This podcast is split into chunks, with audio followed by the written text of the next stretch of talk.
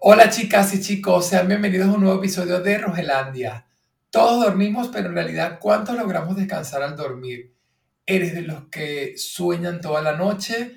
¿De los que tienen que dormir con todas las luces apagadas? ¿O tienen que tener algo encendido para poder dormir bien? ¿O eres de los que así se caiga el mundo, tú sigues durmiendo o que cualquier mínimo sonido, sea el de un mosquito, te despiertas? Hoy he querido hablar de este tema porque creo que o considero que es importante hablar sobre el sueño o sobre el dormir porque es importante, bueno, aparte de ser importante, es fundamental para todos nosotros el poder descansar, el poder recargar energías y estar al día siguiente energizado, por decirlo así, para poder cumplir con nuestras tareas, nuestro trabajo y con todo lo que tengamos que hacer.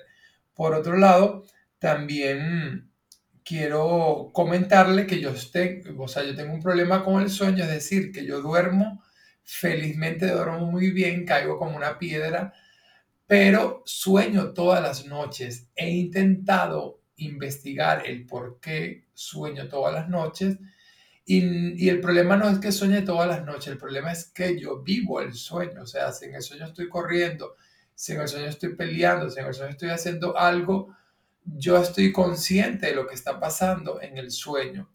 Y muchas veces eh, estoy tan de lleno o mi mente está tan metida en el sueño que me despierto hasta asustado por si es un sueño de una pesadilla o algo, porque lo vivo, lo vivo muy, muy, muy, muy de verdad. Entonces aún no he dado con que alguien me diga, mira, esto pasa por esto, por esto.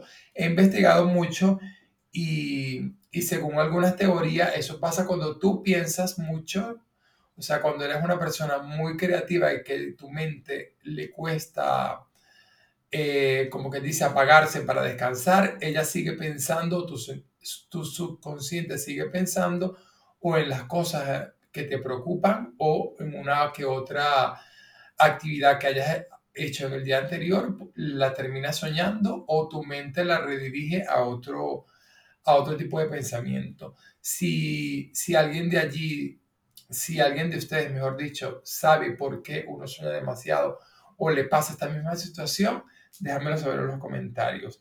Y también estaba investigando que, que quiero preguntarte si tú sueñas en blanco y negro o sueñas a color, porque creo que el 98% de la población sueña a color.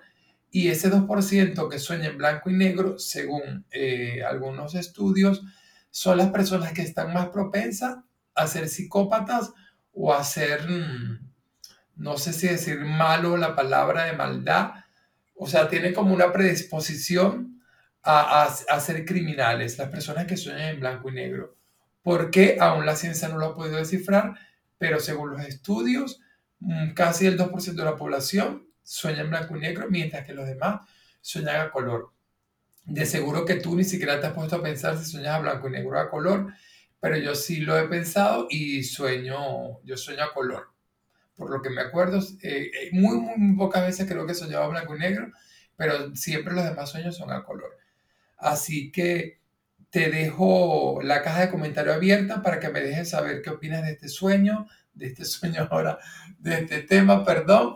Si tú duermes y sueñas o si caes eh, muerto y no sueñas para nada, o, o, si logras descansar. Y si no logras descansar, ¿qué nos recomiendas a nosotros eh, o qué técnica recomiendas para poder coger el sueño súper rápido y, y, para que podamos descansar? O tomas, tomas un té caliente o te tomas una ducha caliente, ¿qué haces tú que te funcione que me puedas recomendar tanto a mí como a los que están escuchando, que yo luego les diría, eh, para poder dormir bien.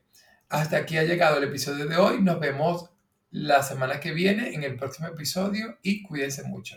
Hasta pronto.